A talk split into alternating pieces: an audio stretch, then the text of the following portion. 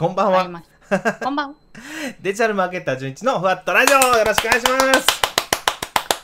いやー、皆さん元気ですか？なんか暑くなってきましたね、本当に。6月をなんか意識ししてくるような、ね、なんかジメジメした日になってきましたが、皆さん、こんな暑い時、マスクしながら大変ですよね。ね、もう、でも元気でやっていきましょうね。はい、ということで、今日は、えー、前半ゲスト、またね、美人さん来ていただいてます。お見せできないのが 申し訳ないんですけども。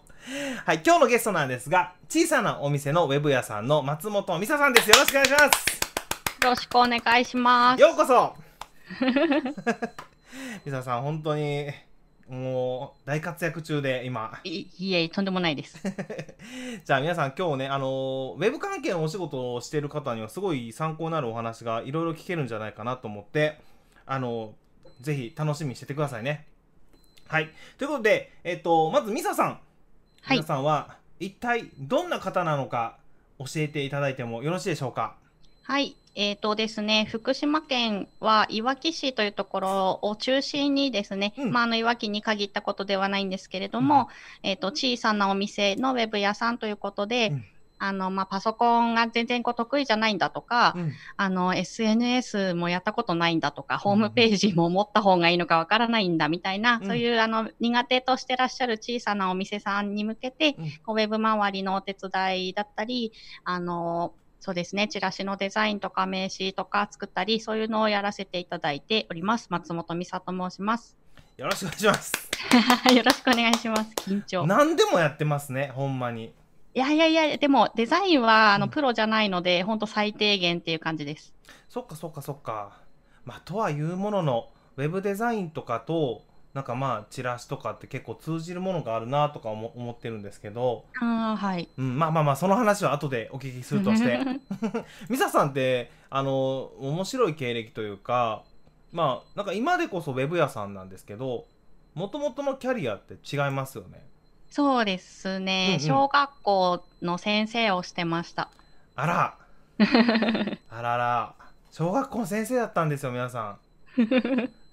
なんで小学校の先生だったミサさんが今の道に変わっていったんですか、そうですね、うんえっと、もともとは、えっと、あの、福島県いわき市の出身なんですけど、はい。東京の方で教員をやってまして、東京なだったんですね。そうです、そうです、東京で教員をやってて、で、えっと、まあ、結婚を機にいわきに帰ってきまして、うんうんうん。で、えっと、そちらでは、こう、せあ、止まってしまった。止まってしまった。ちょっと待ってくださいね。電波が。少々お待ちください。あ大丈夫かな？あ、大丈夫。復活しました。復活しました。OK ですか、はいあ、なんか、うちがダメかも。大丈夫、大丈夫。大丈夫ですか？うん東京でじゃあ先生をやっていらっしゃって、結婚を機に、えーいわきにまた戻ってこられたというところまで大丈夫です。はい。はい。で、こう、いわきでもちょっとだけやったんですけど、うんうん。あの、まあ、子供を妊娠、出産で一度、うんうん。こう、一度離れまして、はい。で、えっと、子供を育てたり、こう、妊娠したり、出産したりとかってやってるうちに、うんうんうんこう、ワードプレスをいじるようになりまして、ほう うん。はい。そしたら、こう、ね、あの、楽しいし、機械を、あの、パソコンをいじって、こう、変えられるのも楽しかったし、うん。こう自分らが思っていることとかをこう発信したらそれにこうなんだろうな反応がもらえたりするのが楽しくてでこうその発信するっていうツールをこう自分が得たらすごく面白かったっていうのが、うん。あの 理由ですかね。わかるわかる。わかる。あこんばんは。やよゆかりさん。こんばんは。よろしくお願いします。そうなんですよね。僕も、ま、結構似たところがあってやっぱブログとか作り始めると作るのも楽しいし発信するのも楽しくなってきますよね、うーん。そっかそっか。そこからじゃああのウェブのところにちょっと入り出したと。はいでもそれをもう教える立場になっていくわけですよね。そうですうんうんね。うん。あのうんうん。なんだろうな。うんとこうこのツールが使えるようになれば、うんうんうん。こうね、みんな自由に、まあもちろん SNS でも発信はできるんですけど、うんうん SNS にはないね、良さがあるので、そうですね。はい。で、うんと、ツールを使えばうん、お仕事の宣伝もできるし、うん。もちろん自分の思ってることも、ね、発信できるし、うんうんうん。今日あったこととか、そういうのをね、自分の、こう、全部自分の財産として発信できるっていうのがすごくいいなと思って、ねうん。はい。で、うんと、そ、それに、こう、前の仕事が絡んでくるんですけど、教えるのが好きなんですよね、多分。先。生はねそうですよね。おせっかいというか。いやいやいやいや。で、なんか、こう、地元の子育てに関する情報とかを最初の頃はブログにたくさん書いてうんて、うんうんで、そこからこう見てくれた人からやってみたいんだけど教えてほしいとか、うん。こうこういうこともできるのとか、うんうん。なんかそういうご相談とかをいろいろいただくようになってっていう感じですかね。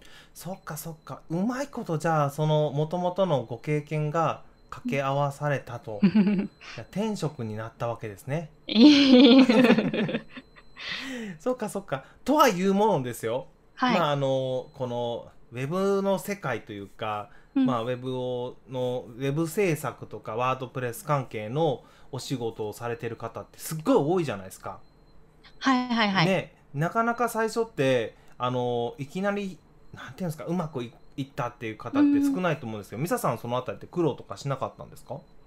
全然私、あの、こう、ドカーンとお客さんが抱えられないほど来て困っちゃったとか、うんうんうん。なんかっていうのは全然なくて、ほんと細々と、あの、ちょこちょことお仕事をいただいてっていう感じなので、あのうんうんうん、まあ、なんだろう。そんなになんか、うん、ちゃんと、真面目にちゃんと、おあの、デジタルな集客をやってないっていうか、そんなことない。一応今日も大型案件が入ってきてるんですよ皆さん。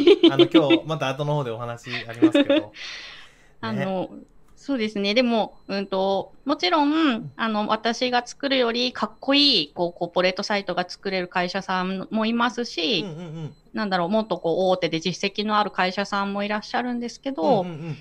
うん。ので、あのね、すこう、私は本当一人でやってるのでうん、うん。えなんだろう、なん、なんて言ったらいいかな。うんうん。なんか、もちろんね、そのライバル、ライバルっていうかもう本当もっと私よりすごい会社さんはいっぱいいるんですけど、うんうんうん一応私の方にこう問い合わせをくださった方とか、うんうんこうね、知人、友人、知人の紹介とかで来てくださった方には、うんうん。と、作りっぱなしで終わらないで、うん。こう使い方をちゃんとこう教えますよとか、うんうんうんあの困った時はこう連絡すぐくださいねとか、あとはうん。こう月1で通ってずっとサポートしてるお客さんもいますし、ミサさんが足を運んで。うんうん、そうです。んうんあとは、うんと、そうですね。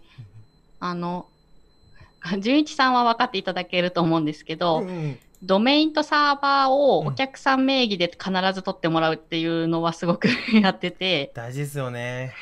うんその大事さを必ず最初に話して、うん。こう、わけわかんなくてもいいので、名義はお客さんにしてくださいって言って、うん。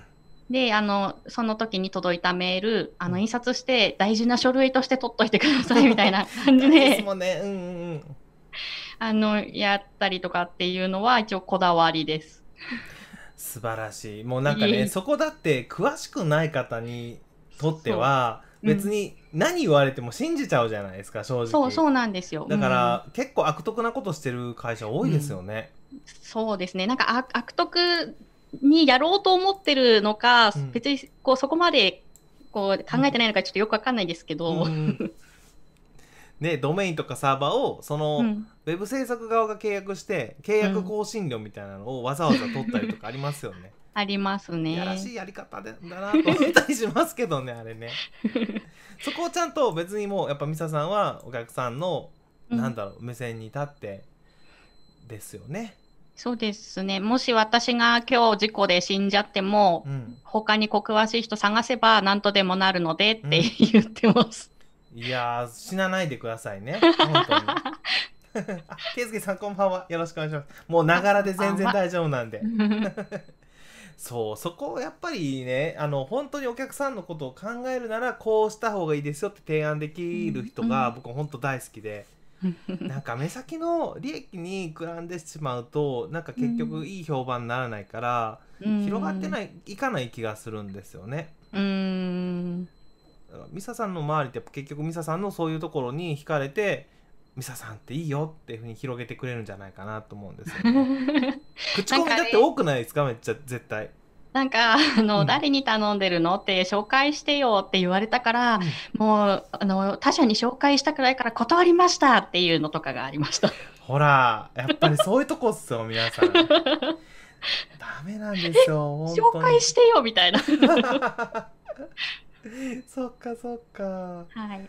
ねそっか。他になんかあれですか？もうライバルにはここは私負けてへんぞみたいなとこあります？うーん。いっぱいある、もうなんか18個ぐらいあるって言ってたない。なんだろうな。あと、一応、こだわりで言ってるのは、あの、超おしゃれなサイトは作りませんって、まあ、できないし作りませんって、たその代わり、うんうん。あの、お客さんが見たいものをすぐ見れる、うんこう分かりやすく見たいものをこうすぐクリックとかタップできるようにっていうのをこだわりますっては言ってます。あーめっちゃわかるわかります なんか探しにくいサイトって結局ね 結う局愛着持てないですよね、これどこ押すとどうなんのみたいなやつ。あるよね。なんか まだまだおしゃれすぎておしゃれすぎてごめんねみたいなサイトないですか、ありますあります。ね。なんか押すとこ全然分からへんままなんかそのままね帰ってしまうみたいなサイトはいっぱいあると思うんですけどじゃなくてやっぱりユーザーの、なんだろうことを配慮しながらってことですよね。うんそうですね。見に来てくれた人が求めてる情報を、あの、こう、ワンタップとかワンクリップで見れる、クリックで見れるようにしない、した方がいいと思うのでっては言う,、言うようにしてます。そこはやっぱりお客さんも納得されるんですですか？そうですね。納得してくれてるといいんですけどね。なんか僕のイメージなんですけどまあとはいうもののおしゃれなのを作ってほしいのみなみたいな方っていないんですか？うんと、今のところは、いらっしゃらないですけど、でもやっぱり他社、同業他社さん、競合の他社さんのこうめっちゃおしゃれなのとか見ちゃうと、やっぱりこうなな悩むっていうか、まあね。うん、で、うん。やらなってらっしゃる方もいますね。そうですよね、うん。本当大事なとこじゃないんですけどねどうしても見た目にやられるところありますよね、そうですよね。めっちゃおしゃれなやつ見ると、あ、まあでもおしゃれだなとは思いますもんね。そうそうそうそうおしゃれやけどどこ押せばいいかわからへんけど そっかそっかじゃあそこはすごいこだわられてるんですねやっぱり一応私は、あの、うんすごく、こう、なんだろうな。あの、普通のサイトは作れますけど、めちゃめちゃおしゃれなのは作りませんよって最初に言うようにしてます。大事っす大事っす最初から変になんか背伸びしない無理をしないというか嘘はつかないというか、はい。あその潔さいいですね。本当はね、できたらいいんですけど、技術的にも無理っていうのもあります。難しいもんね。確かに。こだわったところででもそれがね結果にどうつながるのってところありますしね。うーん、そうですね。そっかそっか。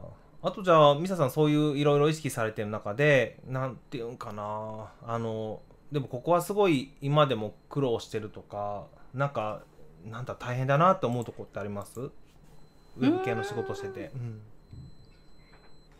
そうですね。あんまりないんですけど、ないと皆さんもう楽しみそうですよ、いやいや、違う違う違う。あ なんかな、あんまり、なんか困ったなっては思わないんですけど、うん。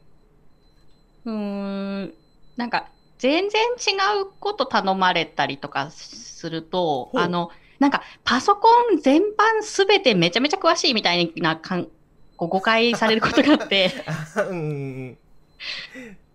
ソコン欲しいんですけど、どれ選んだらいいですかとか、そ えそれは電気屋さんと相談してくださいっていうふうになります。あよね一般の方からするとウェブこんな詳しいんやったらもうパソコン詳しいでしょってなるでしょうねそう、あの、ワードとエクセルとパワーポイントの講師してくださいとか、うん。普通には使えるけど、そんな講師できるほど、そんな技使いこなせてないので、それもでもチャレンジしたらいいんちゃいます？意外と。また仕事が広がりそうな気はしますけどね。はあでも今あれですか？ミサさん的にはもう結構じ地元密着的な感じで仕事をされてるんですか？えっと、表向きかブログの方には基本的には地元でっていうふうに書いてるんですけど、うんでも実は、あの、うん。紹介うん。で、あの、県外のお客さんからのご依頼もあります。ほう。なるほど。ってことは結局全国の方が クライアントさんなんですね。そうですね。うん。はい。素晴らしい。いいですね。えその紹介をしてくれる方もなんていうんですか、えーいわきの方じゃなくてもう全国の方が紹介を生んで紹介を生んでみたいな感じですか？いや、そこまでこう、どう、こう、大きくはなってなくて、うん。あの、け今は県外に住んでる地元の友達とかそういう感じです。なるほどなるほど。そっかそっかそっか、はい。やそれでもいいですよね。うん。あとなんか、地元、今は出てるけど、もともと出身の人とか。そっかそっかそっかそっか、はい。なるほど。だからそういうつながりをなんていうんですか？つながりを保つというかつながりを大切にするっていうなんだろうミサさんのなんていうんですかひ秘訣じゃないけどなんかつながりをどうどう維持するかとかどう生かすかみたいななんかその意識してることってあるんですか？これ打ち合わせになかったことですけどあんまりな、なくて、うんでも、なんだろう。えー、そうですね。普通、みんながやってるのと同じようなことで、地元の友達と、なんか、年年に一回飲みに行くとかうん、うんうん。そういう感じですけど。皆さん年に1回飲みに行きましょう。ね、最低でも1回年に1回はね集まってお正月でもいいんで。あまあ大事ですよね。あそうどんな形の紹介は一番強いですよね。僕本当に今もそう思います結局ね。なんか誰に頼んだらいいか分かんない中であのすごい信頼してる友達がいいよって言ってたらもう間違いないと思いますしね。うーん。ね、そっか。でも紹介してもらえるとよっぽどあれですよ。やっぱミサさんの仕事っぷりがいいんですよね。いやー、力不足を感じることはいっぱいありますけどね。まあでもそれはねなんかなんぼなんか上見たらきりないと思いますけどね。うんそっかそっか。じゃあその中でまあまあウェブのお仕事ウェブ屋としてやってていやこれは私いい経験したぞ。成功したぞみたいな。成功談みたいなのあれば。な、あの、全然そんなね、大きな成功談は全然ないんですけど、いえいえいえ。後から出てきますから 皆さんえっと、私、あの、地元の飲食店さん、あのね、この新型コロナウイルスの騒動で、うん。地元の飲食店さんがね、やっぱりお客さんが来なくなっちゃったっていうのが、やっぱりどこもあったじゃないですか。ありましたね、うん。はい。で、えっと、それのね、その危機に、いち早くこう、さん、あの、大変だって言って地元の飲食店をうん。みんなで、こう、ま、あの、経済を自分で回そうっていうふうにこうやられた運動が地元でありまして、うんうんうん。で、それにこう賛同したので、こう、すごいなって思ったので、うん。で、実はその運動が Facebook グループで行われてたんですね。テイクアウトいわきっていう運動なんですけど、うんで、えっと、そ、それだと Facebook アカウントを持ってる人じゃないと見られないなと思ったので、うん。実はそれをウェブサイトにするっていうのをやってまして、ここ1ヶ月半ぐらい。テイクアウトいわき。もうこれ分かりやすすぎますよね。名前ネーミングといいね 地方名が入ってて。始められた方の、あの、いわきで、えっと、フリーマガジンを発行されている、うん。えっとフリーペーパーかな、うん。ハイマガジンさんっていう、あの、会社さんがいらっしゃるんですけど、うんうん。本当そこのスタッフの方のネーミングが秀逸すぎて、秀逸ですね確かに。うんうんうん。はい。なんでもう本当そのまま持ってきたっていう感じのサイトを作って、うんうん。で、あの、ね、飲食店さんの情報をこう随時、フェ Facebook からの転載ではあるんですけど、うんうんあの、そういったのを今やっていたところですね、うんうん。あのーこう某、こう、大手機械メーカーさんの方から、うん。一緒にこう、飲食店さんに向けて事業展開しませんかっていうお誘いを最近いただきまして、ありがたいことに。で えっと、うん。一応、打ち合わせを進めて、うん。えっと、じゃあぜひやりましょうっていう感じになって、っていうのが今、あの、今です。すごいですよ皆さんその某某あのメーカーさんはもともとなんかサザエさんとね 関係があるようなあの T 芝さんですよ言うなっていう石場テックさんですね。ね T 芝テックさんね、はい。だから本当にそういう大手の方と今から仕事をされるんですよねそうですね。まあ、あの、どう、私もそういうふうなことでお声をかけていただくのが本当に初めてなので、うんうんこうどういうふうにやったら、あのね、T シバテックさんにも良くて、飲食店さんにも良くうて、ん。で、こうね、私の方にも良くてっていうふうな形になるのかなっていうのをうん。ご相談して手探りなんですけど、うん。やっていこうと思っているところです。素晴らしい。まあだからこれからですよね、そのプロジェクトが本格的に動いてくるのはね。そうです、そうです。そっかそっか。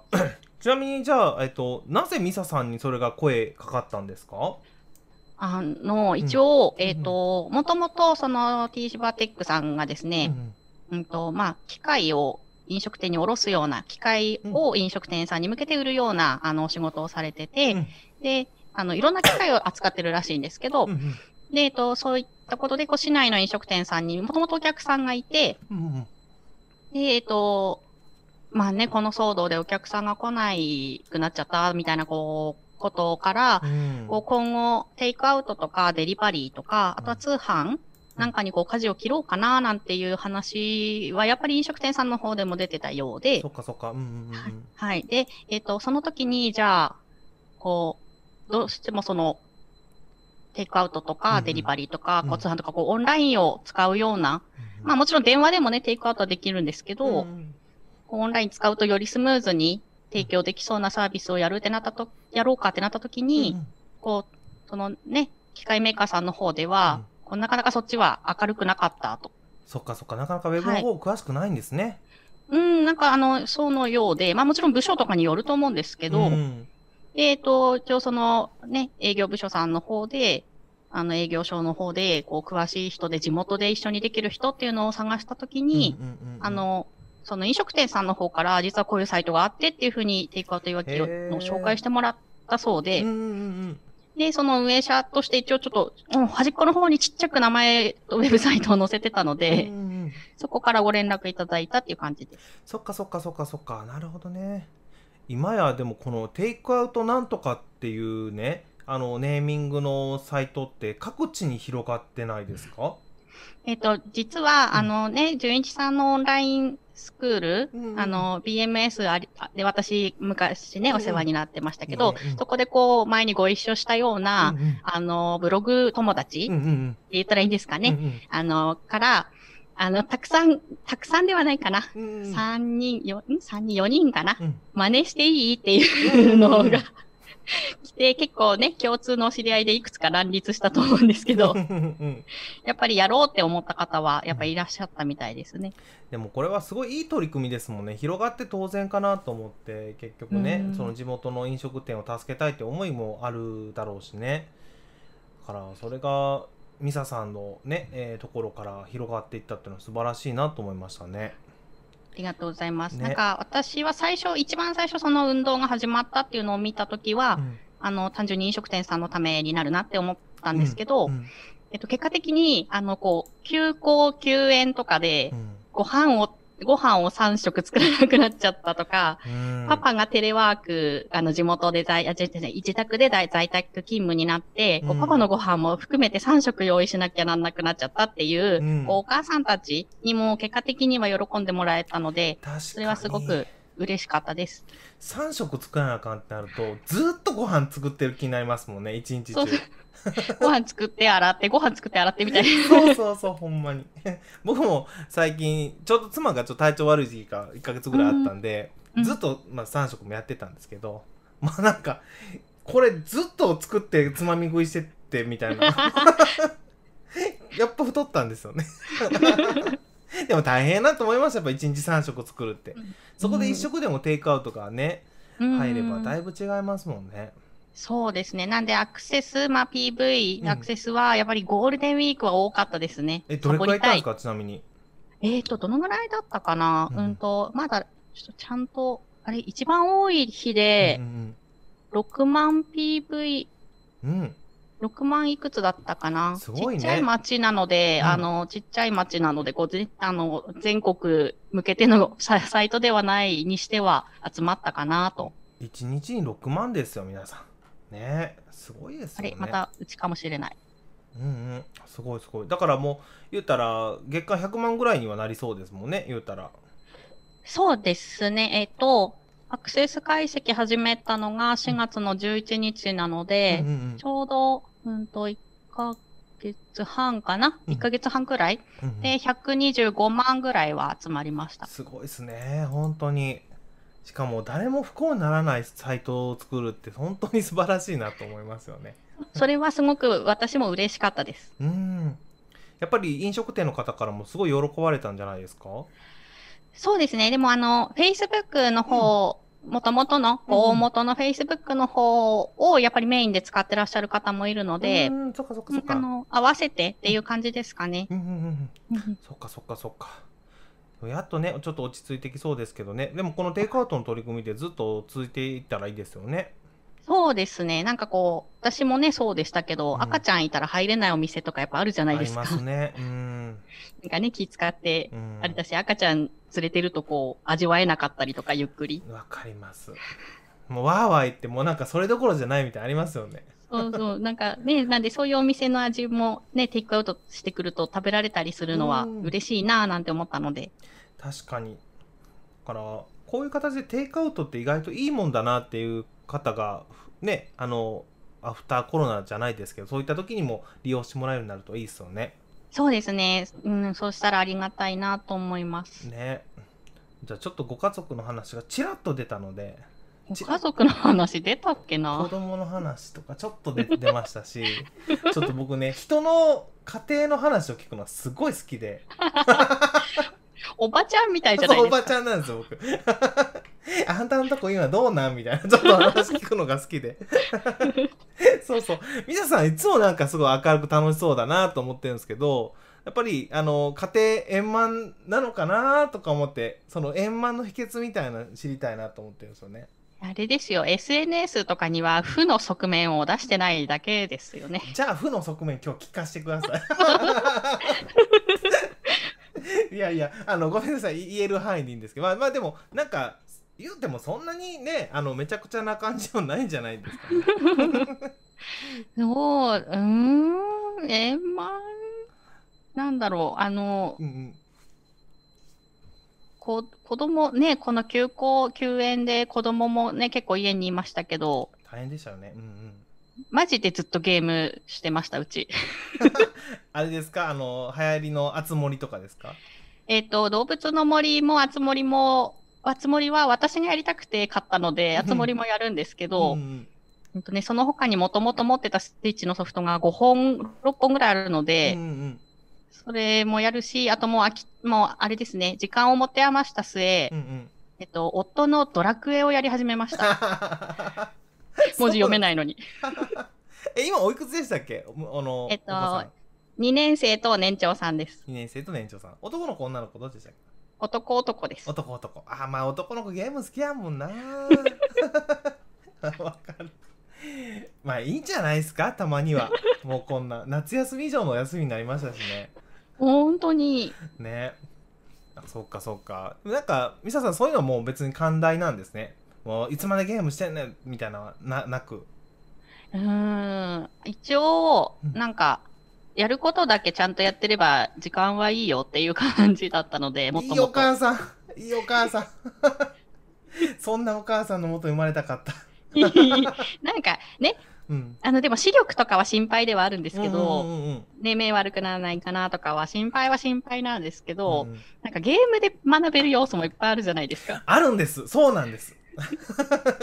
あるんです わかるわかる。本当にそこなんか一概にゲームダメみたいな言うのは確かうん。にちょっと子供にとってなんだろうな寂しいというかね窮屈な思いさせますよね、そうですね。なんかこう、あつ森やってたら、うん。こう、下の子がちょっとお金の計算できるようになったりとか、めっちゃいいじゃないですか。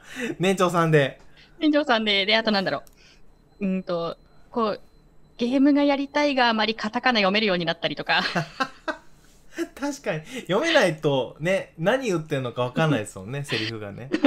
とかね、あとね、ゲームは努力が報われたりするじゃないですか。まあね。さあ確かに。ゲーム一番報われやすいですよね。そう、なんか頑張ったら武器が増えたり、こう使える技が増えたり、みたいな、こう、確かに。確かに。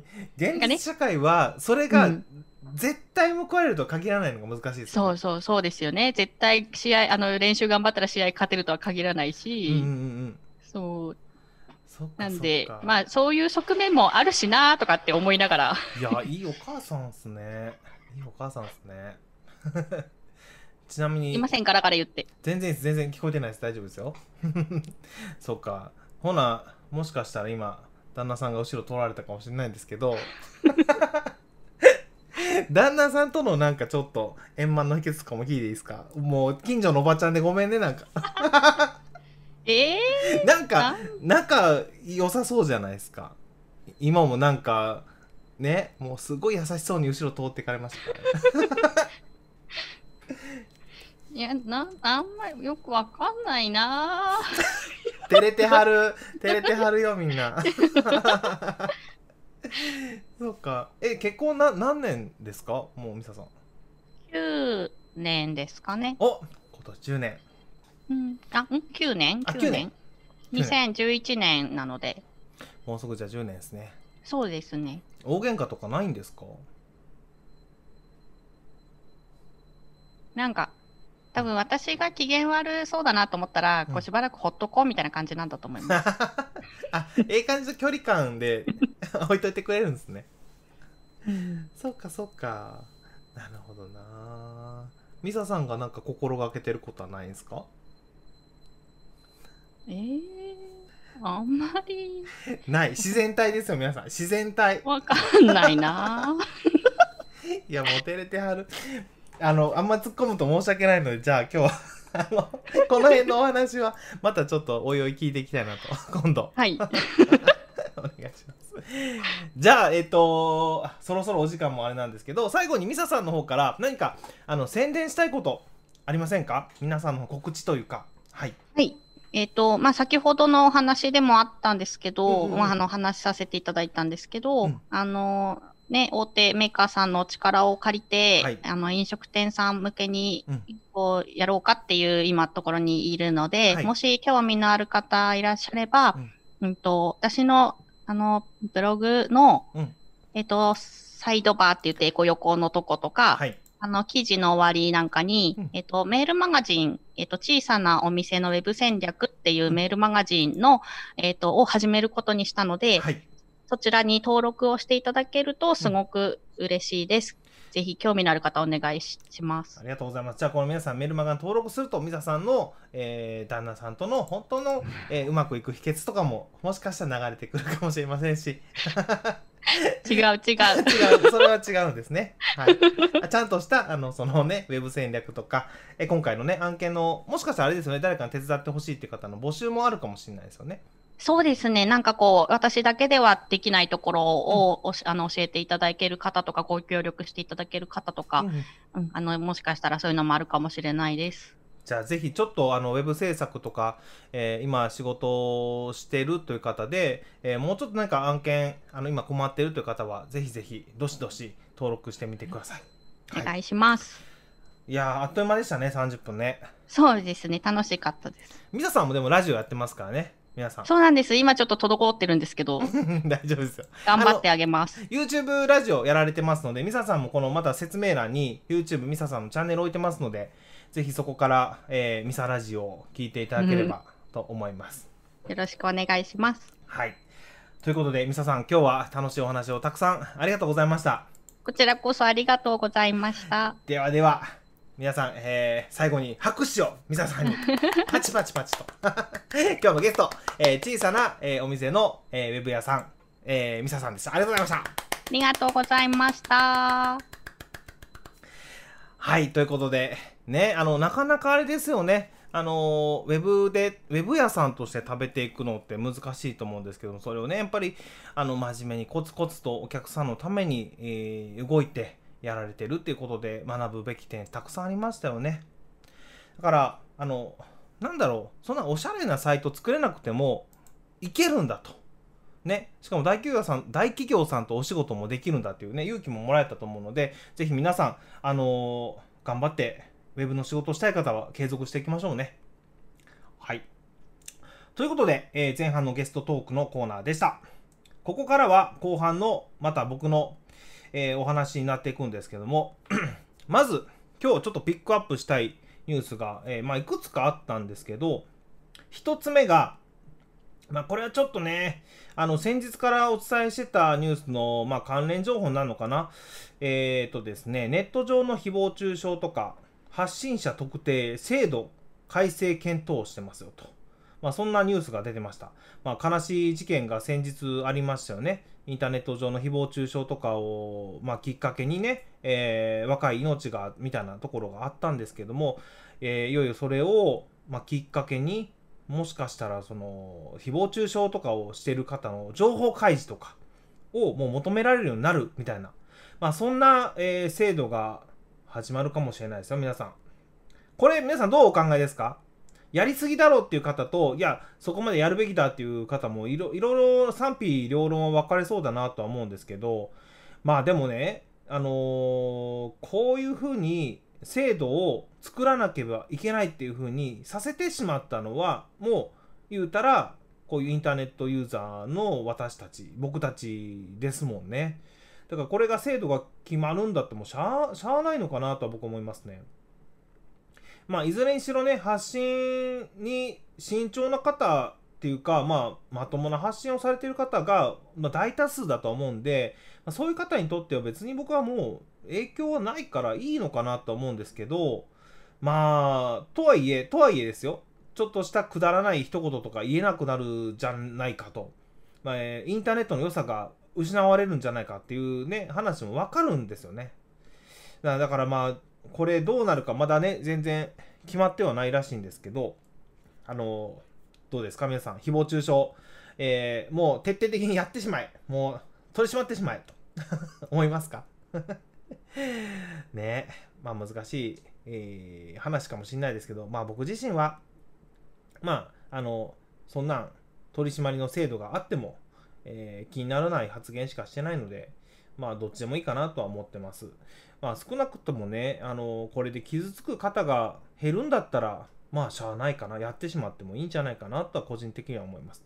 たあまりにもね、その発言を、なんていうんですか、あのー、ななんかの管理下に置かれてしまって、適切に発言ができなくなってしまうっていうのとはまた、まあ、なんていうの、問題が変わってくるかもしれないので、ここは、まあ、制度を作る側の方には慎重に決めてほしいなと思います。まあ、やっぱりね、発言の自由があってこその、あの、現現在のね、この現代だと思うので、そこが変に規制規制になってしまうと、うん、せっかくの、うん、なんだろうな、文化とかの発展がなくなりそうな気もするので、えー、慎重に進めてほしいなとは思ってます。まあ、ただしですよ、やっぱりその他の人を傷つけるっていうのはももちろんもってのほかなので、えー、それはもう取り締まられてもしゃあないのかなとは思います。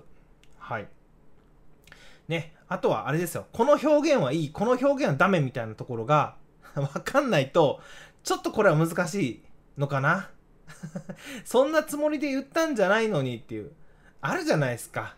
あのー、仲いい人同士で、なんか、これもうほんまクソ、クソみたい、もうクソって感じで、ちょっと、なんだろうな、あのー、クソだよねってちょっと、まあ僕あんまクソってなんか言わないんですけど、これクソみたいに笑えるよねとか、まあクソみたいな感じで言ってるのと、こいつほんまクソ、もうほんと死ねみたいな言ってるのの、ニュアンスの違いとかがやっぱあるから、そこをどう、どう区別するのかかなとは思うので、いや、これは、どうなるのか見ものですよね、この制度。検討してるということなんですが。ね。まあ、ただ、あの、やっぱこういうインターネット上の、ね、誹謗中傷で悲しい思いをする方が、えー、一人でも減ればいいなと思いますので、えー、皆さんぜひ、えー、この制度についても一緒に考えていけたらなと思います。これがまず1つ目取り上げたかったニュースです。で、えっ、ー、と、もう1つ、もう1つは今日のちょっとタイトルにも書かせてもらってるんですが、えー、Facebook ライブですね。ちょっとデジタルマーケティングをする方に、今、このライブ配信ってやっぱいいよっていう方が多いと思うんですよ。で、まあ、インスタライブとか、YouTube ライブとか、Twitter もライブあるし、Facebook もライブあるってことで、結局どれがいいの？みたいなね、ところがあると思うんです。で、そこで、今更 Facebook ライブ会みたいな言う方もいるかもしれないんですけども、ちょっとね、えっ、ー、と、面白い記事があったんで、えー、それのちょっとが概要というか、を紹介したいなと思います。えっ、ー、とですね、あの、これ海外の、海外の、まあ、ヘアカラー剤メーカーさんえーとか、専用のサロンの運営を手掛ける、えーマディソン・リードさんという方が、えー4月の前半、まあ、今年の4月ですね、4月の前半に、全サロンの一時閉鎖から間もなく、女性に自宅での髪染め方法を教える Facebook ライブシリーズを立ち上げたらしいんですよ。で、これが、これが結構大反響を生んで、えー読んで、えーすごい良かったらしいんですよ。この番組の、えっとですね、視聴者が23万2000人。まあ、海外とはいえすごいですよね。結構すごい数字じゃないですか。えーだからね、この Facebook ライブ改めて見直してもいいんじゃないのっていう、まあ、記事だったんですよね。確かに今ってもうインスタライブがすごい勢いはあるみたいなんですけど人々のそのつながりを特に意識できる配信方法としては Facebook ライブっていうのはすごいいいんだよと。まあそういった記事でした。皆さん Facebook ライブってやられたことありますか？どうですか？僕ねあの実は結構毎週 Facebook ライブはやってて Facebook ライブと YouTube ライブを同時に配信できるようなね、あの OBS っていうソフトを使ってるんですけど、それを使って Facebook ライブと YouTube ライブをやってるんです。でね、まあまだまだ僕みたいなもう本当にチョコ材なものがやるので、そんなたくさんの方が見てくれるわけではないんですけど、あのー YouTube の方の、まあ、今チャンネル登録者さんが、えー何人だ5500とかそれぐらいで Facebook の方ってまあ友達もまだ3000人ぐらいなのかな？なんですけど断然反応がいいのはやっぱ Facebook ライブの方なんですよ。まあこれは人にもよるかもしれないんですけどあのまあビジネスのね、えー内容とかにもよると思うんですけどあの Facebook の方がすごいたくさんコメントもらえてやってて楽しいんですよね で同時に配信してるんであの YouTube の方のコメントを見つつ Facebook のコメントを見ながら配信をしてるんですけどあのやっぱり Facebook のライブってかなり反応が良くて、えーいろんな方とコミュニケーションを取りながらライブが進められるんですごい楽しいんですよね。それに引き換え、まあ、YouTube の方って、まあ、でも今日ねラジオこんな風にね進めてるとあのコメントをいただけるんですごいあの嬉しいんですけどあのね、そのライブ配信してると、まあ、YouTube ってなかなかコメントしづらいのかな YouTube の方はコメントがまだあんまりなないので、あの、いまいち盛り上がらなくてね。だからね、あのーなんだろう。皆さんもし Facebook ライブまだやられたことない方はやってもいいかなと思うんです。で、あれ、やったことある方はわかると思うんですけど、あれね、Facebook ライブって結構目立つんですよ。今この人が Facebook ライブやってますよっていうのが、なんかね、お知らせでね、パーンと出たりして、あの、YouTube ライブよライブよりもだいぶ目立目立つんですよ。あの、あ、今友達の誰々さんがライブやってますっていうのが、なんか左下とかに出てね、あ、やってるやってると思って、もうそれでタップすれば見れるようになるんで、すごいね、そういうところは Facebook ライブのいいところだなと思ってます。で、あの、個人的にまだね、インスタライブはやったことがないので、ちょっとそれもね、挑戦してみたいなとは思ってるんですけど、インスタライブ皆さんやったことあります？いや、もうなんかほんまに、ライブ、ライブするメディアがいっぱいあるから、なんかどれやればいいかわかんないですよね、皆さんね。ねえまあ、とはいうものの、ライブってすごいね、ライブ配信すごいいいなと思います。あのふ普段の YouTube 動画だと一方通行じゃないですか。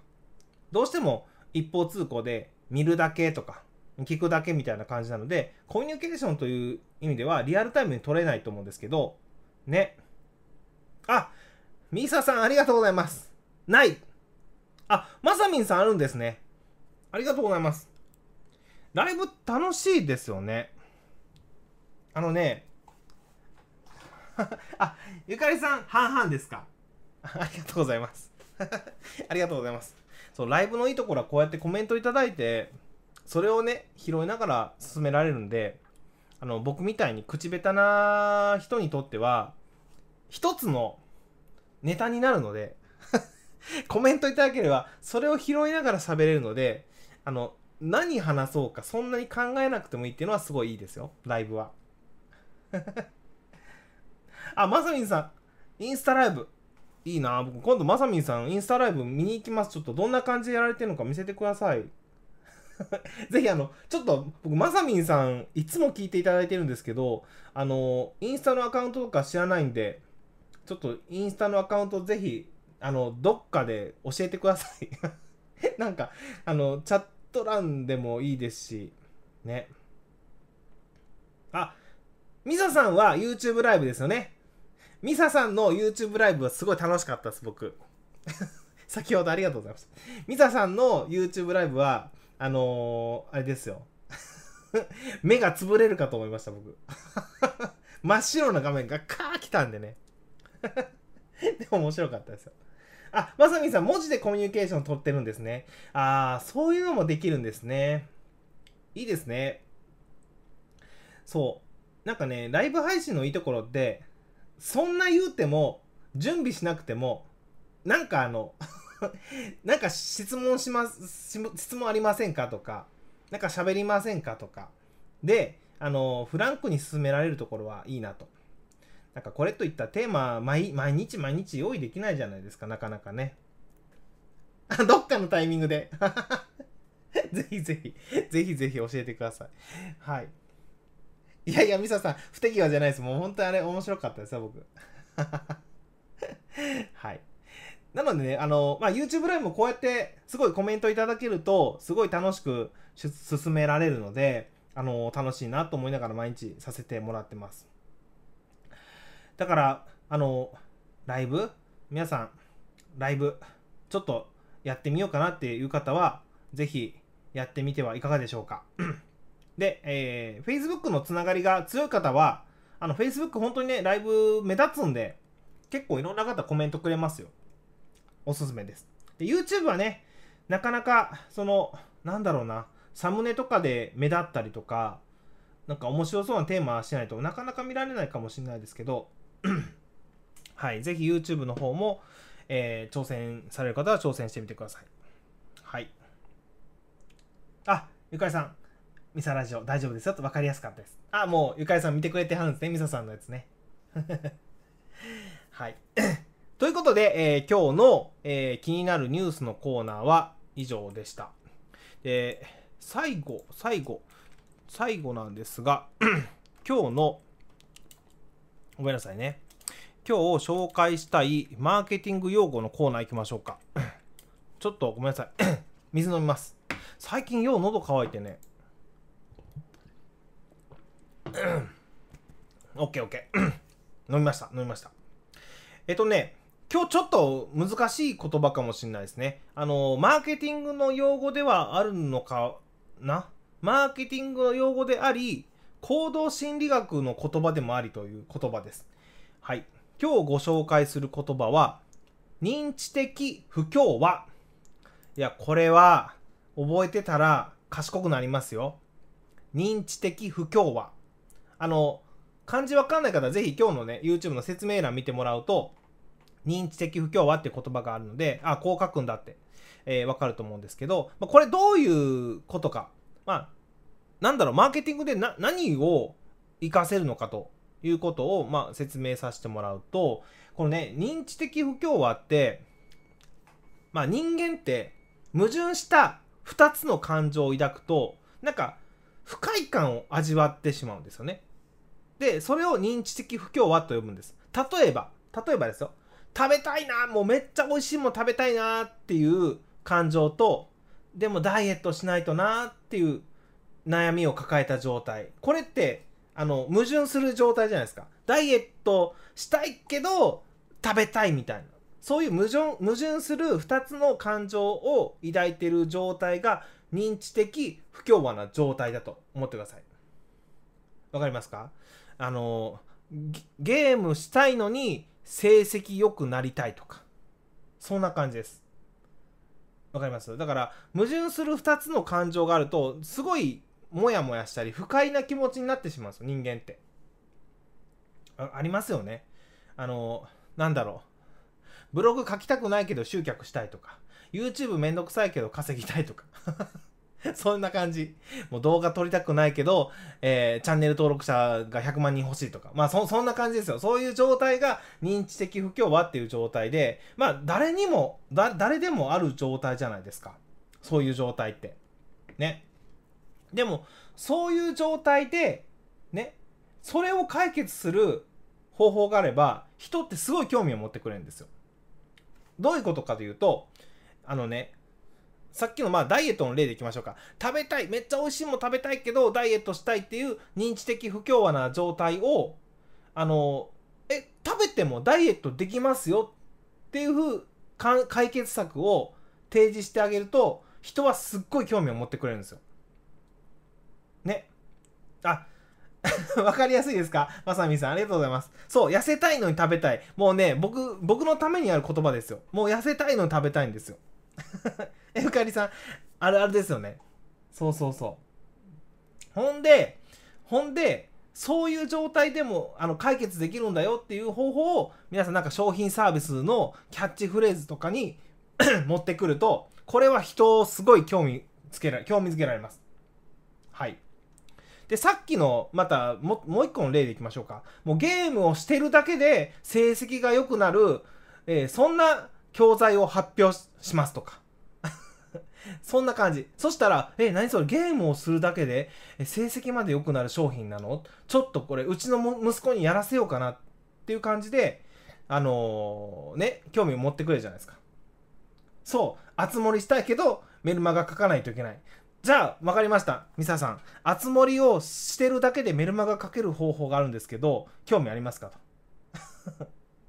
あります？まさみさん、食べながら痩せられますわ。何々って思いますよね。そうなんですよ。あ、藤見さん藤見さん今日ちゃちゃ入れてください、藤見さん。こんばんは。ね。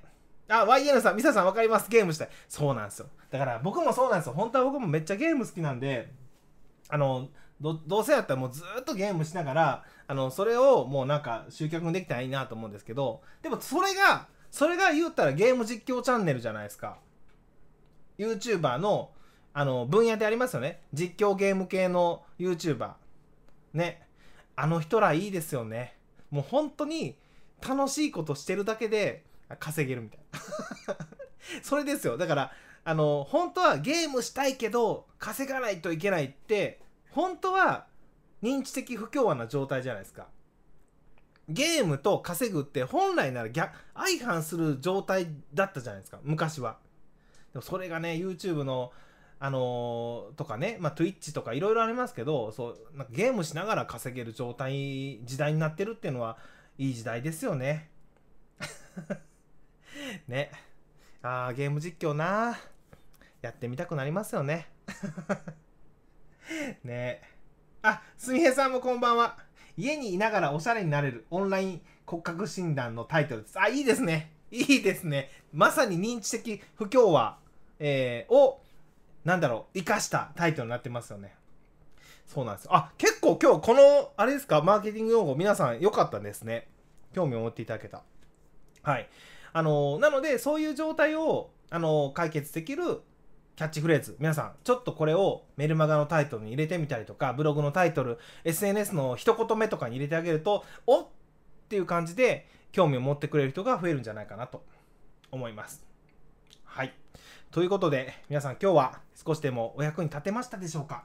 今日のお話、良かったよという方はぜひ高評価と、えー、またこういうためになる情報とか、えー、なんだろう。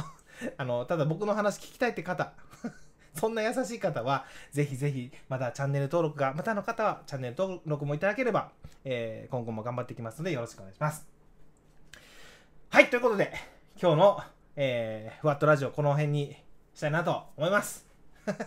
認知的不協和 ミサさん 今日ありがとうね。皆さん出てくれて。ありがとうございました。ということで、今日のお相手はデジタルマーケッター純一と、小さなお店のウェブ屋さんの松本美沙さんでした。ありがとうございました。おやすみなさい。